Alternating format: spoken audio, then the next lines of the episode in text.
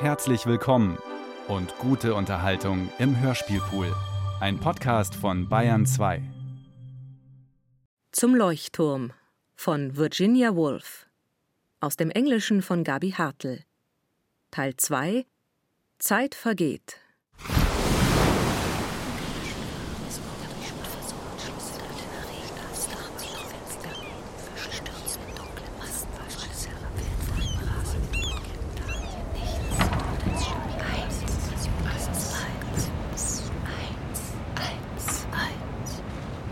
Wir müssen eben sehen, was die Zukunft bringt. Mensch, ist das dunkel. Man sieht ja kaum noch was. Weißt du, wo das Meer aufhört und das Land anfängt? Ich kann nichts mehr erkennen. Sollen wir das Licht anlassen? Nein, wir sind ja alle drinnen jetzt. Andrew, machst du das Licht im Flur aus? Und eines nach dem anderen wurden die Lichter im Haus gelöscht. Nur Mr. Carmichael, der gerne noch ein bisschen wach bleibt, um Vergil zu lesen, lässt seine Kerze länger brennen. Zwei, zwei, zwei, zwei, zwei, zwei, zwei. Und als alle Lampen gelöscht waren, der Mond versunken und ein dünner Regen aufs Dach zu trommeln begann, stürzten dunkle Massen auf alles herab, wie ein furchtbarer Wolkenbruch. Nichts, so wollte es scheinen, konnte die Invasion dieses raumgreifenden Dunkels überstehen. Es kroch durch Spalten und Schlüssellöcher, stahl sich vorbei an Fensterläden, verschlang hier einen Krug mitsamt Waschschüssel, da eine Vase mit rotgelben Dahlien und dort eine stabile Masse mit eckigen Kanten. Die Kommode. Nicht nur die Möbel wurden ausgelöscht.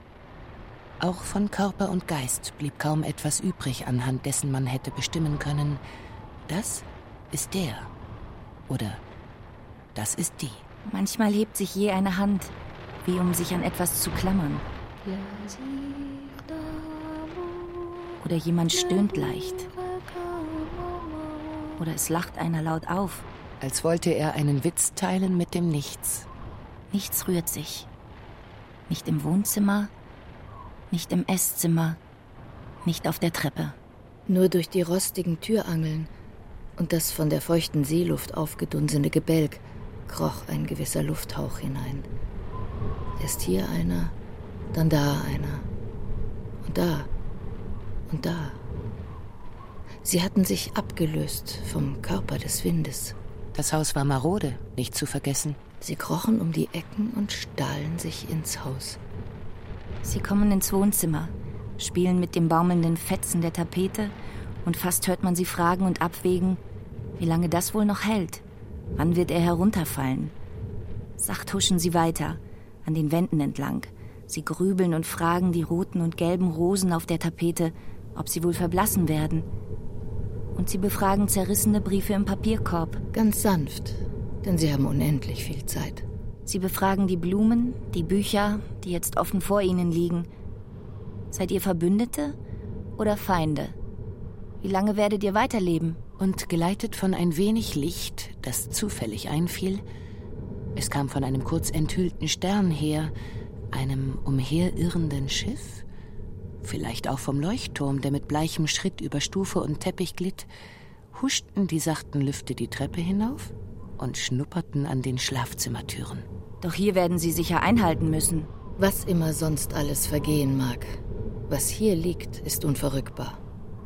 Hier könnte man sagen, dürfen die gleitenden Lichter und tastenden Lüfte, die atmen und sich gar über Betten beugen, hier dürfen sie nichts berühren und nichts zerstören. Weshalb sie auch matt und geisterhaft, als hätten sie federleichte, wolkige, grifflose Finger, nur kurz einmal müde auf die geschlossenen Augen schauten und auf die lose umfassten Hände. Erschöpft raffen sie ihre Gewänder zusammen und verschwinden. Und so zogen sie schnüffelnd und sich reibend zum Treppenfenster, zu den Zimmern der Dienstmädchen, zu den Kisten auf dem Speicher.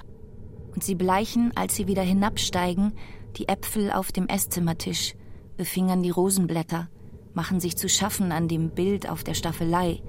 Sie streifen den Teppich und hauchen ein wenig Sand vor sich her über den Fußboden. Dann endlich ließen sie ab, vergingen gemeinsam, seufzten gemeinsam, stießen eine Wehklage aus, die von einer Tür in der Küche beantwortet wurde. Sie sprang schwungvoll auf, ließ nichts und niemanden ein und knallte wieder zu. Hier bläst Mr. Carmichael, der noch seinen Vergil gelesen hat, die Kerze aus. Es ist nach Mitternacht.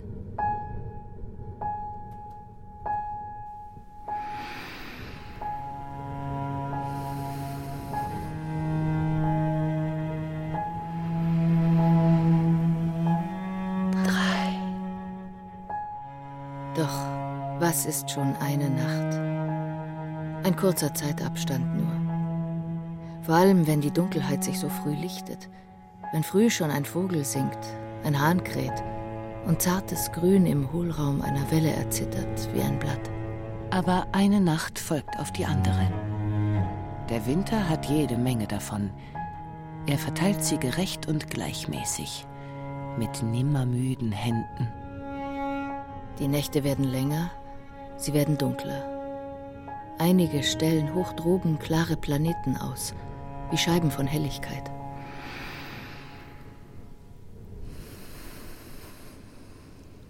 Die Herbstbäume sind wie zerrissene Fahnen, die im Dunkel kühler Kathedralen schimmern, wo goldene Schrift auf Marmor vom Tod in der Schlacht berichtet und davon, wie weit entfernt im indischen Sand Knochen bleichen und verglühen.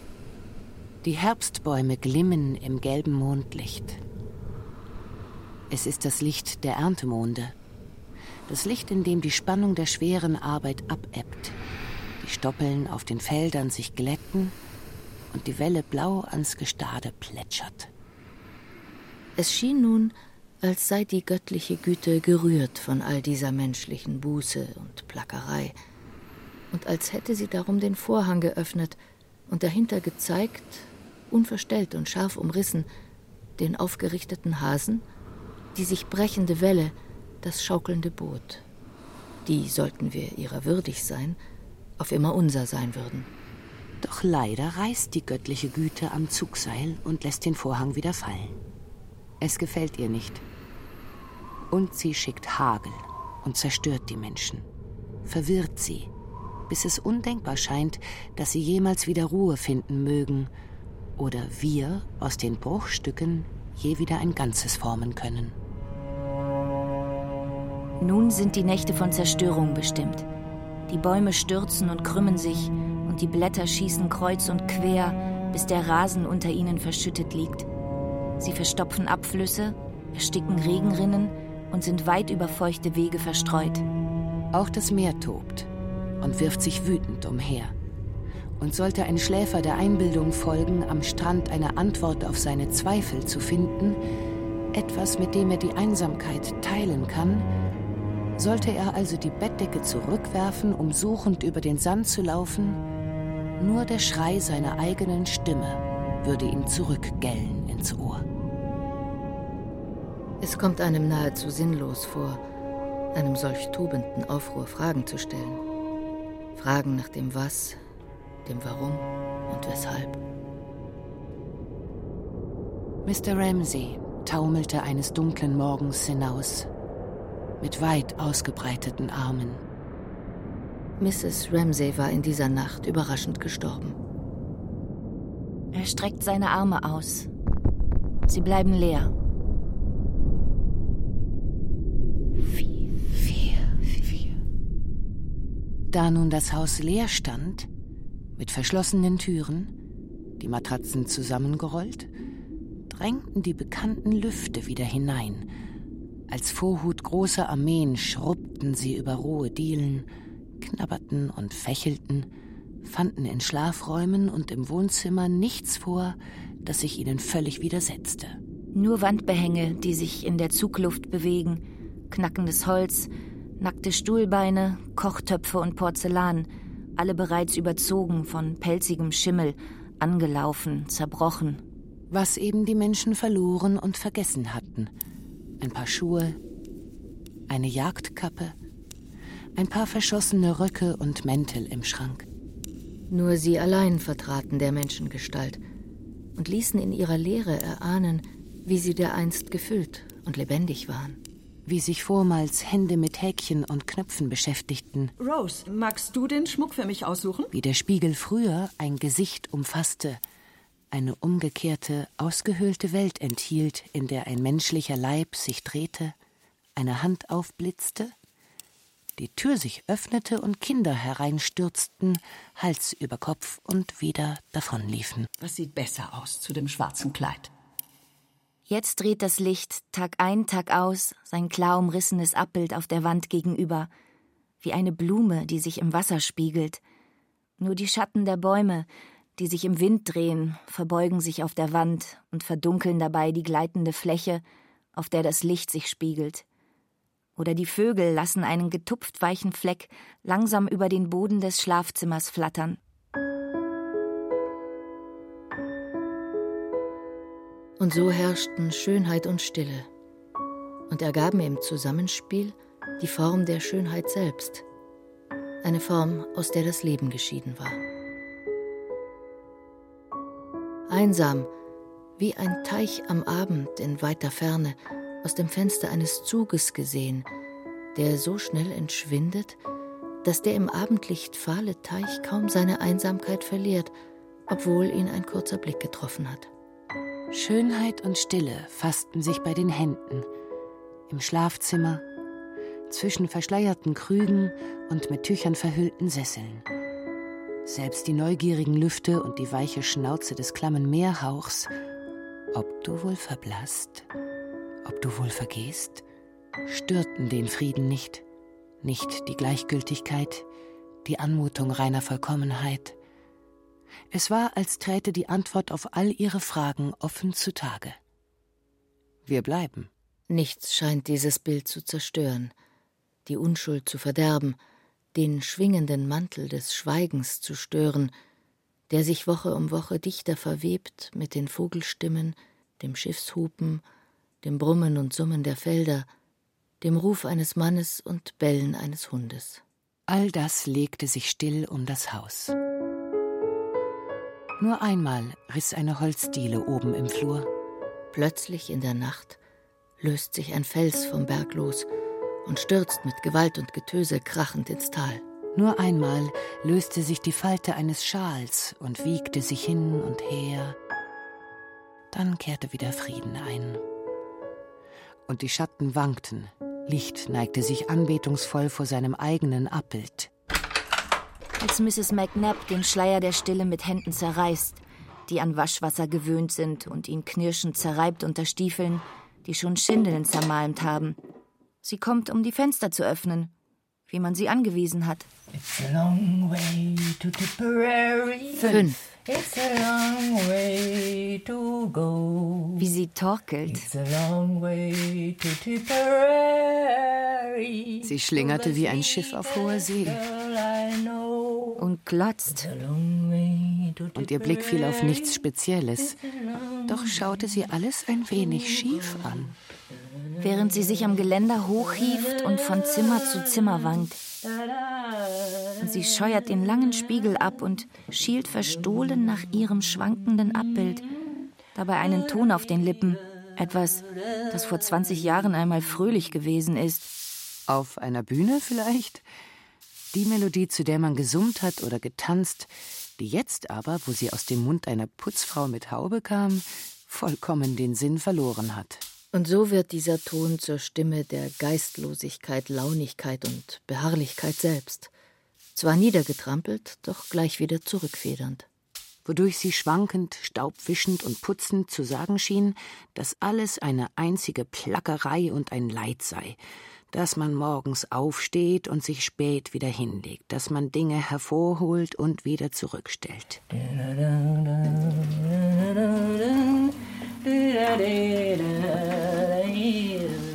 Nichts wurde einem geschenkt auf der Welt, mit der sie nun seit fast 70 Jahren vertraut war. Gebeugt vor Erschöpfung war sie, krumm und abgearbeitet. Wie lange, fragte sie, als sie ächzend und stöhnend auf den Knien lag und unter den Betten sauber machte, wie lange soll das noch halten? Doch sie zieht sich hoch, kämpft sich wieder auf die Beine, schaut mit dem ihr eigenen schiefen, abgleitenden Blick, der selbst das eigene Abbild meidet, in den Spiegel. Dabei lächelt sie unbestimmt. Und sie nahm das ewige Zotteln und Humpeln wieder auf, hob Matten an und stellte Porzellan ab, schaute von der Seite in den Spiegel, so als hätte auch sie ein wenig Trost gekannt und als rankte sich um ihr Los durchaus etwas Hoffnung. Ganz sicher hatte es Bilder der Freude gegeben. Am Waschdruck mit den Kindern zum Beispiel. Oder im Wirtshaus beim Trinken. Oder beim Durchgehen ihrer Sachen in den Schubladen. Irgendetwas jedenfalls musste das Dunkel gespalten haben. Irgendein Schacht in den Tiefen der Vergessenheit, durch den genug Licht fiel, um ihr Gesicht im Spiegel zu einem Grinsen zu verziehen. Und sie macht sich wieder an die Arbeit und murmelt den alten Gassenhauer vor sich hin. Während all dies geschah, wandelte der Mystiker mit dem Visionär am Strand entlang. Wer bin ich? fragten sie sich. Und was ist das? Und tatsächlich, ihnen wurde eine Antwort gewährt. Aber welche? Das konnten sie nicht verraten. Doch die Antwort wärmte sie beide in klirrender Kälte und stand ihnen bei in der Wüste. Mrs. McNabb aber macht weiter wie immer.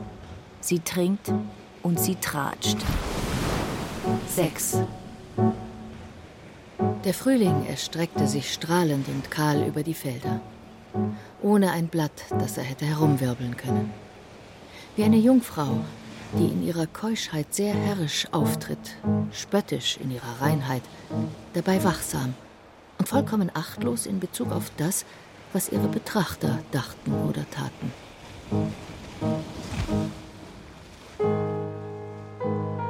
Prue Ramsey wird in diesem Mai gestützt auf den Arm ihres Vaters, dem Ehemann zugeführt. Wie gut das passt, sagen die Leute und fügen hinzu, wie schön sie doch aussieht. Als der Sommer heraufzog und sich die Abende dehnten, überkamen seltsame Fantasien die Wachsamen, die Hoffenden, die am Strand entlang schritten und so den Teich aufwühlten. Menschliches Fleisch, zerstäubt zu Atomen, wird darin vom Wind vor sich hergetrieben. Sterne blitzen in ihren Herzen auf. Klippen, Meer, Wolke und Himmel sind in ihrer Bedeutung verbunden, um die losen Fragmente des Traumbilds nach außen zu einen. In jenen Spiegeln, den Gemütern der Menschen, diesen Becken voll unruhiger Gewässer, wo immerfort Wolken sich drehen und Schatten sich bilden, dauerten die Träume fort. Unmöglich scheint es, sich dem seltsamen Zeichen zu widersetzen, das jede Möwe und Blume auszusenden scheint, jeder Baum, jeder Mann, jede Frau, ja selbst die ganze weiße Welt. Ein Zeichen, das sich, sobald hinterfragt, sofort in Luft auflöst. Das Zeichen dafür, dass Güte triumphiert, Glück obsiegt, Ordnung regiert. Es war auch nicht leicht, dem großen Anreiz zu widerstehen, dem Anreiz hierhin und dorthin zu streifen, auf der Suche nach etwas absolut Gutem, der kristallisierten Intensität, weit jenseits aller bekannten Genüsse und vertrauten Reize, nach einem etwas weit ab vom häuslichen Leben. Einzigartig, hart und funkelnd, wie ein Diamant im Sand, der dem Besitzer Sicherheit gibt. Und der Frühling? Mit all seinen summenden Bienen und schwirrenden Mücken, weich und sich fügend, warf sich den Umhang um, verhüllte sein Antlitz, wandte den Kopf ab und wirkte, als habe er unter huschenden Schatten und kurzen Regenschauern alles Wissen um das Leid der Welt auf sich geladen.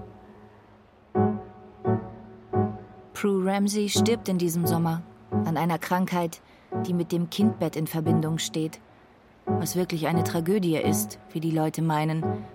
Denn niemand, so sagen sie, habe das Glück mehr verdient als sie. Und jetzt, inmitten des Sommers, sandte der Wind erneut die Spione ins Haus. Fliegen woben ein Netz in den sonnendurchfluteten Räumen. In der Nacht klopfte hoch aufgeschossenes Unkraut rhythmisch gegen die Fensterscheibe. Als es dunkel wird, erscheint nun der Takt des Leuchtturms sanft gleitend im weicheren Mondlicht. Er, der sich vorher im Dämmer mit strenger Autorität über den Teppich legte und seinem Muster nachspürte. Nun ist er ganz so, als teile er Liebkosungen aus. Er zögert kurz, schaut und kehrt dann liebevoll wieder. Doch in jenem Augenblick der liebevollen Umarmung, als sich der lange Lichtstrahl über das Bett lehnte, wurde der Felsen zerschmettert. Eine weitere Falte des Tuchs lockerte sich, hing da und baumelte in der Luft. Während der kurzen Sommernächte und der langen Sommertage, als die leeren Zimmer zu murmeln schienen vom Echo der Felder und vom Summen der Fliegen, wiegte sich das lange Band sanft und ziellos hin und her. Und die Sonne überzieht die Räume mit Streifen, vergittert und trübt sie mit gelbem Dunst. So dass Mrs. McNabb, als sie hereinlärmte und kehrend und staubwischend im Haus umherschlurfte, aussah wie ein tropischer Fisch, der seine Bahnen durch sonnendurchbohrte Gewässer zieht. Doch wie das Haus auch schlummern und schlafen mag, so ziehen doch später im Sommer unheilvolle Geräusche heran, wie Hammerschläge, von Filz abgedämpft. Mit den Erschütterungen, die wieder und wieder kamen, lösten sie Falte um Falte des Tuchs und ließen die Teetassen zerspringen. Ab und zu klirrte Glas im Wandschrank. Ganz so, als hätte eine mächtige Stimme so laut vor Schmerz aufgeschrien, dass selbst die im Schrank stehenden Trinkgläser vibrierten. Und wieder kehrt Stille ein. Dann aber Nacht für Nacht und manchmal auch mitten am Tag, wenn die Rosen erstrahlen und Licht seine Formen auf die Wand wirft, scheint zweifellos etwas die Stille zu stören. Diese Gleichgültigkeit und Vollkommenheit. Ein Geräusch, das klingt wie der dumpfe Aufschlag von etwas, das stürzt. Eine Granate war explodiert. 20 oder 30 junge Männer werden in Frankreich in die Luft gesprengt. Darunter Andrew Ramsey, der zum Glück sofort tot ist. Und während dieser Sommersaison mussten jene, die unten am Strand hin und her schritten, um in Himmel und See nach einer Nachricht zu forschen, wobei sie die üblichen Zeichen göttlicher Fülle betrachteten, den Sonnenuntergang über dem Meer, die Blässe des Morgengrauens, den aufgehenden Mond, Fischerboote gegen den Mond gesehen und Kinder, die einander mit Händen voll Gras bewerfen. Diese Sinnenden mussten bei jedem Gedanken etwas anderes bedenken, etwas, das nicht vereinbar war mit dieser Verspieltheit und Heiterkeit. Das stumme Auftauchen eines aschefarbenen Schiffes zum Beispiel. Kurz da und schon wieder verschwunden. Dann die purpurne Lache auf der stumpfen Oberfläche des Meeres, die aussah, als habe ungesehen in der Tiefe etwas gebrodelt, geblutet. Dieser Eingriff in eine Szenerie, die daraufhin angelegt war, erhabene Gedanken anzuregen und bequeme Schlüsse zu ziehen, ließ die Sinnenden bei ihren Wanderungen zögern. Denn es ist schwer, solche Dinge einfach zu übersehen, ihre Bedeutung in der Landschaft zu verleugnen und beim Gang am Meer weiterhin darüber zu staunen, wie sehr die äußere Schönheit doch die innere spiegelt. Ergänzte die Natur, was der Mensch vorantrieb? Vollendete sie, was er begonnen hatte? Sie schaute auf sein Leiden mit gelassenem Wohlgefallen, billigte seine Schlechtheit, willigte ein in die Folter. War also der Wunschtraum vom Teilen und Vollenden und vom einsamen Finden einer Antwort am Strand nichts weiter als ein Zerrbild im Spiegel? Und der Spiegel selbst nichts als die glasige Oberfläche, die sich ganz langsam bildet, wenn darunter die edleren Mächte schlafen? Verärgert, verzweifelt und widerwillig schreiten sie weiter. Denn noch immer bietet die Schönheit ihren Reiz dar und ihren Trost. Doch das Wandeln und Sinieren am Strand ist unmöglich geworden. Untragbar. Der Spiegel ist zerbrochen. Mr. Carmichael bringt in jenem Frühjahr ein Buch mit Gedichten heraus.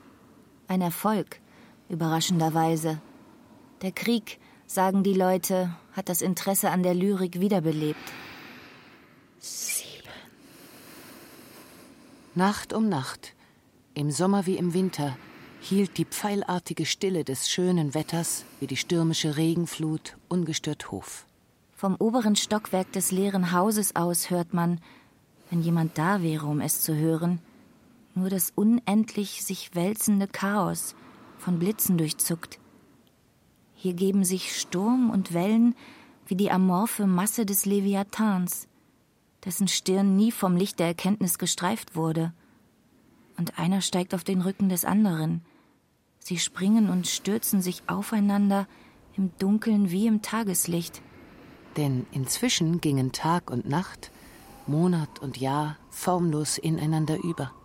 Es sind hirnlose Spiele, und bald scheint es, als sei es das Universum selbst, das hier ziellos kämpft und sich wälzt in rohem Durcheinander und schamloser Lust. Im Frühling waren die Blumentöpfe des Gartens bunt wie immer, doch planlos gefüllt mit vom Wind zerzausten Pflanzen. Veilchen kamen und Osterglocken. Die Stille und Helle des Tages ist ebenso merkwürdig wie das unruhige Chaos der Nacht. Die Bäume stehen da und die Blumen stehen da. Sie schauen vor sich hin auf den Boden. Sie schauen nach oben und erkennen doch nichts.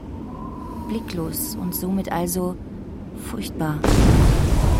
Acht.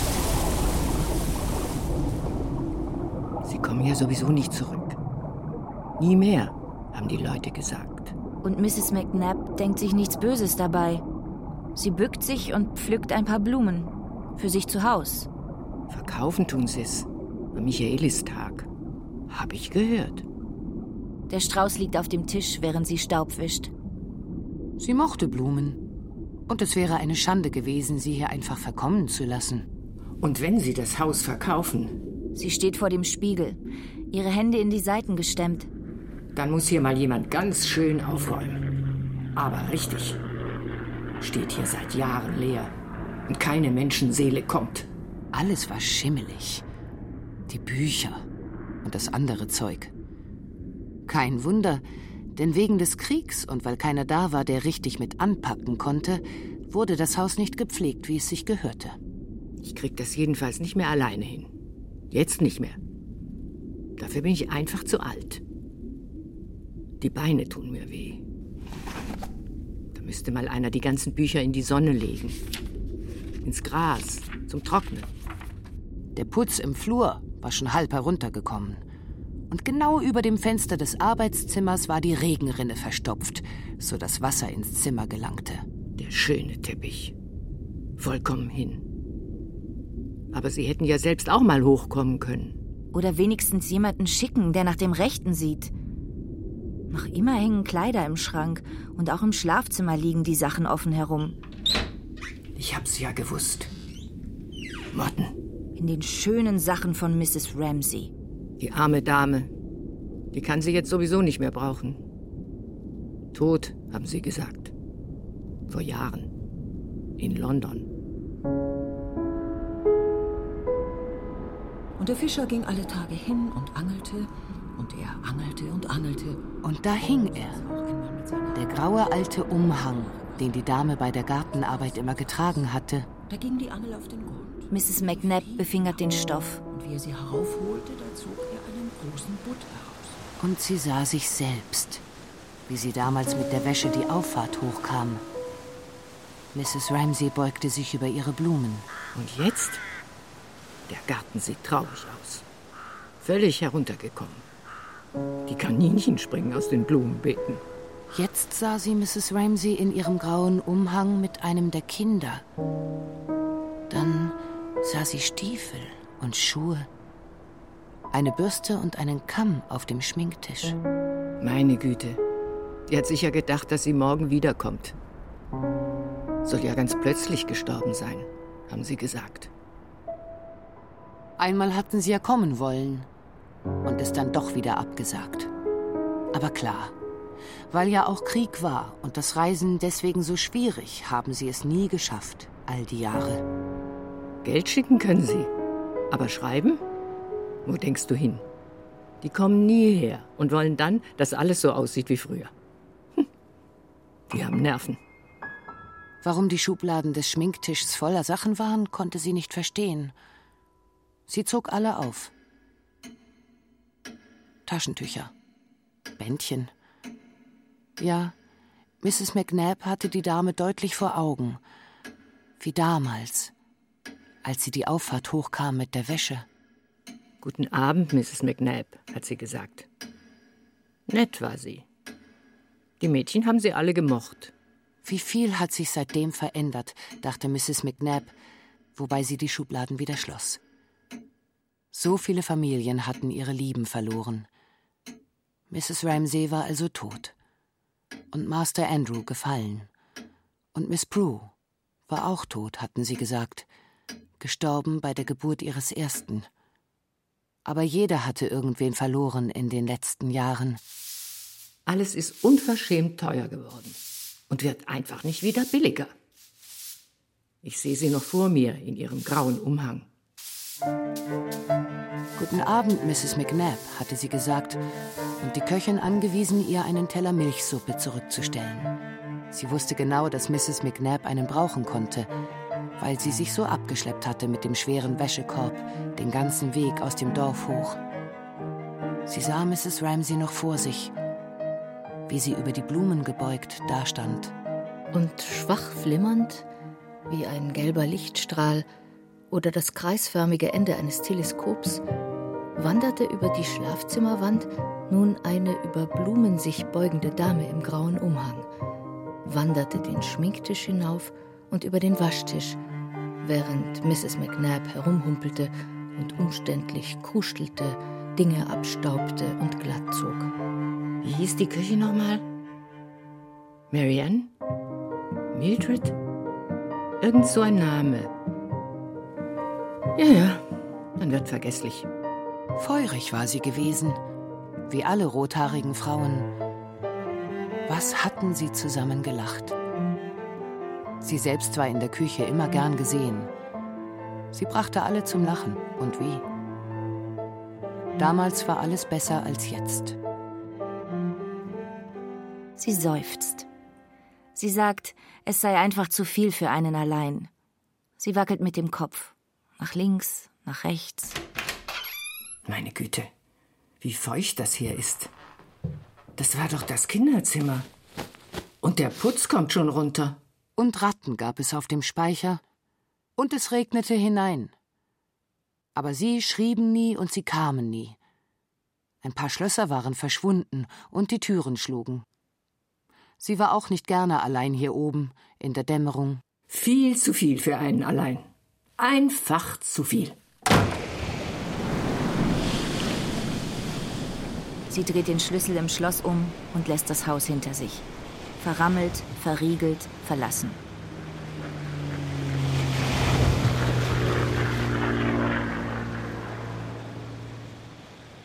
Neun.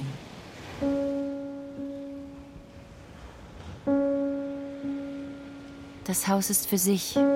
Das Haus ist verlassen. Wie eine Muschel, die man auf den Sandhügel legt, auf das sich trockene Salzkörner einnisten, jetzt, wo kein Leben mehr drin ist. Die lange Nacht schien angebrochen. Die nachlässigen, knabbernden Lüfte, der neugierig schnuppernde, klamme Atem, sie schienen gesiegt zu haben. Der Kochtopf ist verrostet, die Matte zerfallen. Kröten haben den Weg ins Haus gefunden. Eine Distel ist zwischen die Fliesen der Speisekammer gekrochen.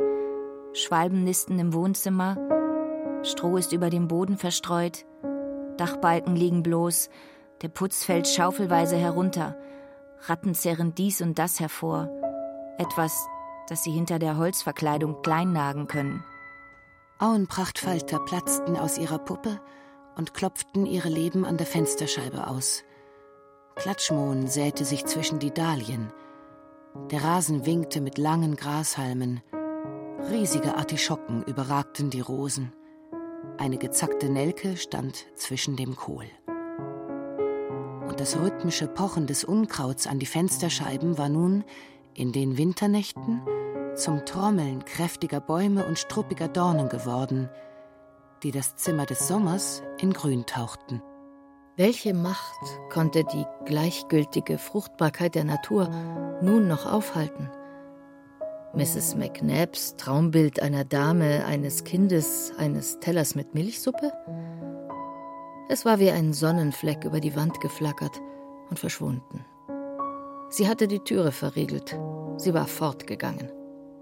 Eine Frau allein kann das nicht schaffen. Die fragen ja auch nie nach. Die kommen ja nie. Das erzählt Mrs. McNabb unten im Dorf. Und dass die Sachen in der Kommode verkommen. Ein Jammer. Aber da ist nichts zu machen. Das Haus ist verloren und verfallen. Nur der Lichtstrahl des Leuchtturms betrat die Zimmer für einen Moment, sandte im Dunkel des Winters ein plötzliches Starren über Bett und Wand, schaute voll Gleichmut auf die Distel, die Ratte, das Stroh. Nichts widerstand ihnen jetzt. Nichts gebot ihnen Einhalt. Soll doch der Wind wehen, soll doch der Klatschmohn sich aussehen und die Nelke sich mit dem Weißkohl paaren. Soll doch die Schwalbe im Wohnzimmer nisten, die Distel die Fliesen zerbrechen und der Schmetterling sich auf dem verschossenen Sesselchins sonnen. Soll doch das zerbrochene Glas, das zerschlagene Porzellan auf dem Rasen liegen, von Grashalmen und Beeren überwuchert. Denn es war nun der Moment gekommen, dieses Zögern, wenn die Dämmerung bebt und die Nacht innehält, der Moment, in dem eine einzige Feder nur die Waagschale hätte sinken lassen. Eine Feder, und das Haus wäre gestürzt und versunken in pechschwarze Tiefen. In den Ruinen der Zimmer hätten die Leute Picknickfeuer entzündet, hätten liebende Schutz gesucht auf dem nackten Boden. Der Schäfer hätte sein Abendbrot auf die Backsteine gestellt und der Vagabund in seinen warmen Mantel gehüllt, hier geschlafen. Dann wäre das Dach eingestürzt. Dornengestrüpp und Schierling hätten die Wege, die Stufen und Fenster getilgt, wären unregelmäßig, aber gierig über den Hügel gewachsen, bis ein verirrter Wanderer nur noch anhand der Fackellilie zwischen den Brennnesseln oder der Porzellanscherbe im Schierling hätte erkennen können, dass hier einmal jemand gewohnt hatte dass hier ein Haus stand. Wäre die Feder gefallen und hätte die Waagschale gesenkt, so wäre das Haus in den Abgrund gestürzt und im Sand des Vergessens versunken. Doch eine Kraft war am Werk, etwas nicht sehr Reflektiertes, etwas, das schielte, etwas, das schlurfte, etwas, das seiner Arbeit nicht nachging mit würdigem Ritual oder ernstem Gesang. Mrs. McNabb stöhnt, Mrs. Bast ächzt. Sie sind alt, sie sind steif, ihre Beine schmerzen. Sie kommen mit ihren Besen und Eimern. Sie machen sich an die Arbeit. Aus heiterem Himmel war ein Brief gekommen von einer der jungen Damen. Ob Mrs. McNabb das Haus herrichten könnte, so schnell es ginge? denn leider hätten sie kurzfristig entschieden, diesen Sommer wiederzukommen. Die erwarten natürlich, dass alles so aussieht wie früher. Langsam und unter Schmerzen stemmten sich die Frauen der Verwesung entgegen, trotzten wischend und schrubbend dem Verfall und retteten mal eine Schüssel, mal einen Schrank aus dem Meer der Zeit, das sie zu verschlingen drohte. An einem Morgen entreißen sie der Vergessenheit die gesammelten Werke von Sir Walter Scott, dazu ein komplettes Teeservice. Und am Nachmittag übergeben sie der Sonne und Luft ein Kamingitter aus Messing sowie einen Satz Schüreisen aus Stahl. George, Mrs. Basts Sohn, fing die Ratten und mähte den Rasen. Die Handwerker kamen, sahen nach knarrenden Türangeln und kreischenden Schlössern, dem Schlagen und Klappern des von Feuchtigkeit verzogenen Gebälks. Eine merkwürdige, schwere Geburt schien im Gange zu sein, als die Frauen, sich bückend, aufrichtend, ächzend, singend, mal oben klopften und klapperten, mal unten im Keller. Oh nein, sagen sie, eine Knochenarbeit. Mal tranken sie ihren Tee im Schlafzimmer, mal im Büro.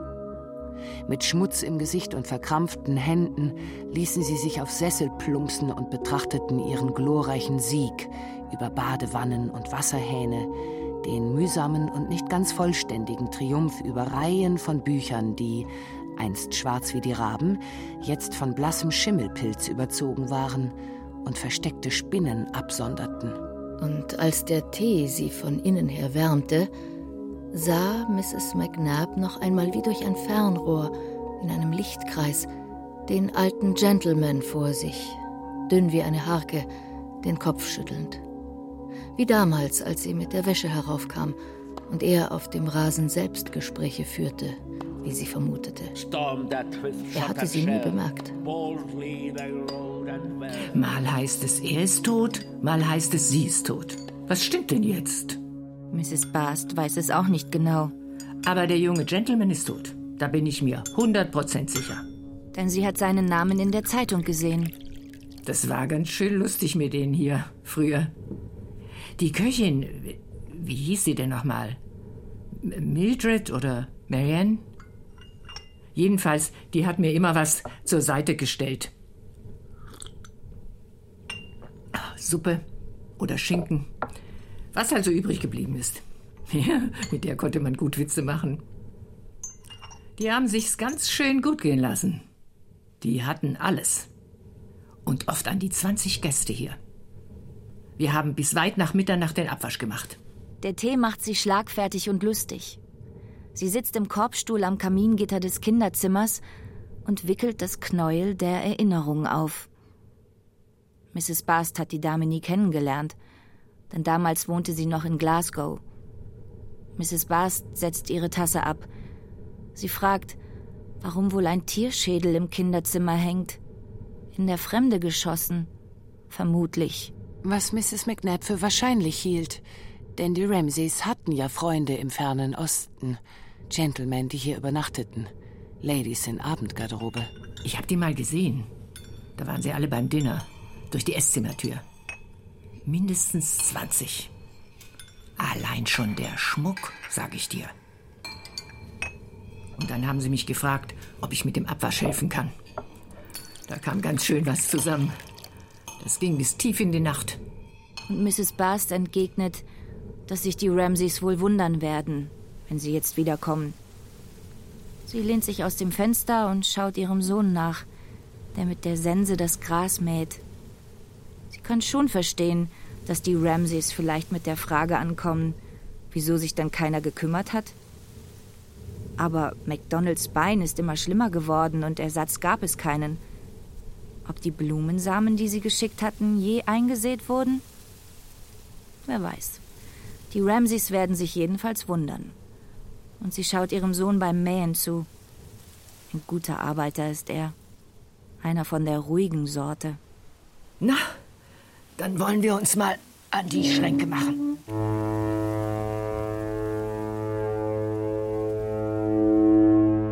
Und endlich, nach Tagen der Plackerei, des Mähens und Grabens, wurden Staubwedel aus Fenstern geschüttelt, die Fenster verschlossen, überall im Haus drehten sich Schlüssel und die Haustür knallte ins Schloss.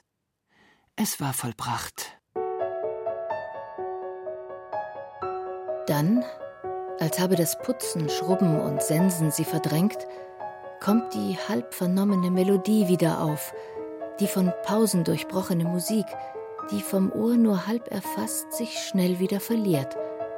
Ein Bellen, ein Blöken, unregelmäßig und dennoch zusammenhängend das Summen der Insekten, das Beben des gemähten Grases, getrennt und dennoch zusammengehörig das Schleppen des Mistkäfers, das Quietschen eines Rads, laut, leise, doch rätselhaft verbunden.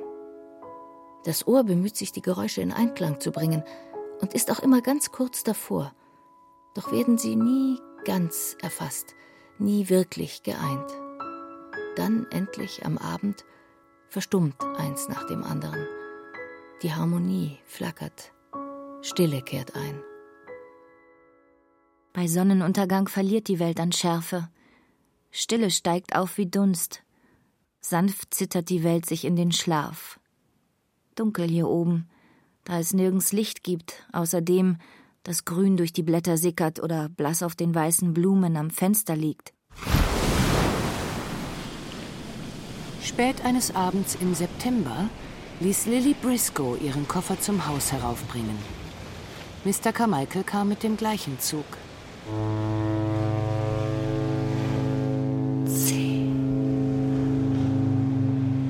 Und dann war der Frieden tatsächlich gekommen.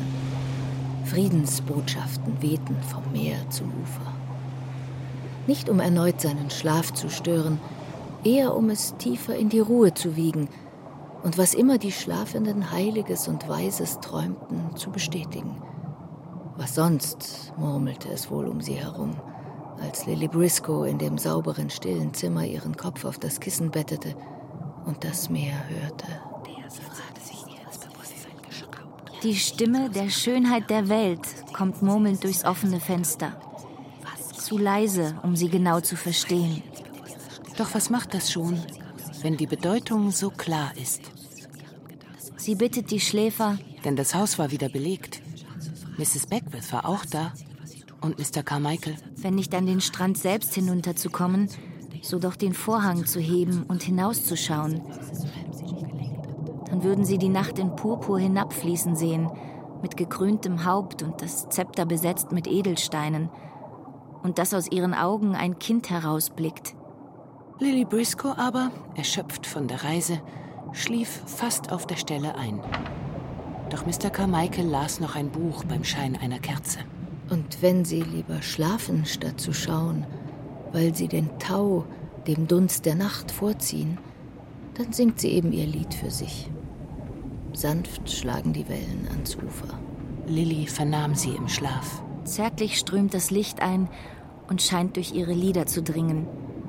Mr. Carmichael denkt, dass alles doch ziemlich so aussieht wie früher.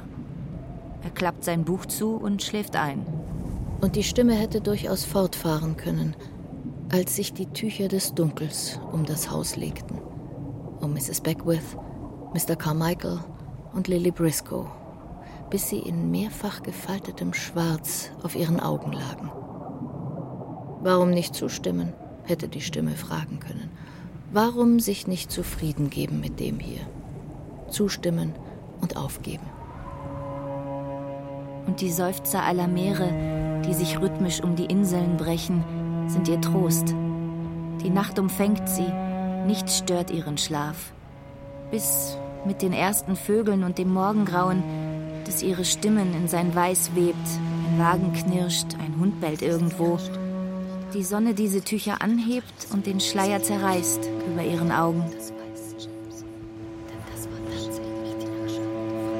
Lily Briscoe bewegte sich im Schlaf und griff fest nach ihrer Decke, wie sich ein Stürzender am Klippenrand an der Grasnarbe festkrallt. Sie öffnete weit ihre Augen.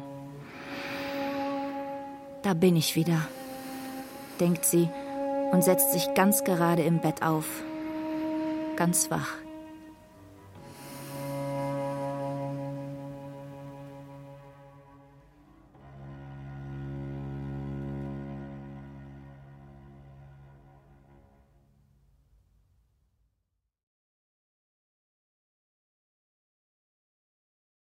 Zum Leuchtturm von Virginia Woolf aus dem Englischen von Gabi Hartl Teil 2 Zeit vergeht.